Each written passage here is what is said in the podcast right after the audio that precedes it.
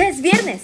En el Poder Judicial de Yucatán te mantenemos al tanto de las noticias más relevantes de la semana en nuestro podcast Justicia al Día.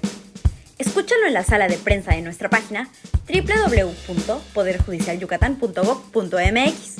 En nuestras redes sociales Instagram y Twitter estamos como arroba pjyucatán y en Facebook y YouTube búscanos como Poder Judicial de Yucatán. Termina la semana laboral bien informado. Estas son las noticias más relevantes de la semana en el Poder Judicial del Estado del 23 al 27 de agosto de 2021.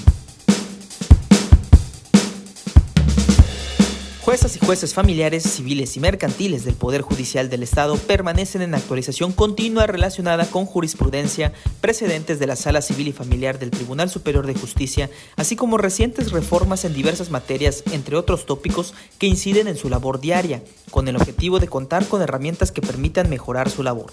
El magistrado de la Sala Civil y Familiar del Tribunal Superior de Justicia, Jorge Rivero Evia, quien está a cargo de dicha actualización, detalló que esta actualización se realiza por medios digitales, con el fin de que los y las juzgadoras se mantengan al día sobre criterios e interpretaciones, tanto locales como federales, las cuales pueden, al igual que la ley, ser aplicadas en la resolución de asuntos de esta materia.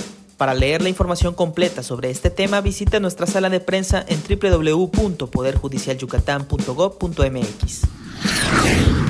En esta semana, como parte de la campaña de comunicación interna Conoce, Previene y Difunde, se publicó en redes sociales y en nuestra página web información relativa al principio de dignidad y defensa de la persona, contenido en el protocolo de actuación frente a casos de violencia laboral, acoso y hostigamiento sexual del Poder Judicial del Estado. Este principio se refiere al hecho de que toda persona tiene derecho a ser protegida contra actos que afecten su dignidad, como lo son los actos de violencia laboral, hostigamiento y acoso sexual.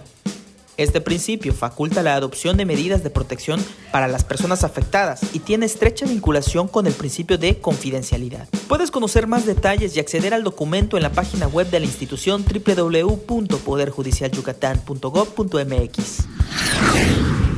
En audiencia celebrada el pasado 22 de agosto en el Centro de Justicia Oral de Mérida, la jueza de control del primer distrito judicial del Estado, Ileana Georgina Domínguez Zapata, dictó auto de vinculación a proceso a una persona por la probabilidad de que participó en hechos con apariencia de delito de feminicidio, ocurrido el pasado 14 de agosto en el fraccionamiento San Marcos de esta ciudad.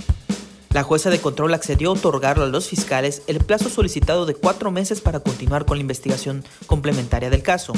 Cabe mencionar que el imputado mantiene la medida cautelar de prisión preventiva oficiosa por todo el tiempo que dure el proceso penal. Gracias por escucharnos. Te recordamos que puedes consultar los podcasts Justicia al Día de fechas pasadas en nuestra sala de prensa y en nuestras redes sociales. Hasta la próxima.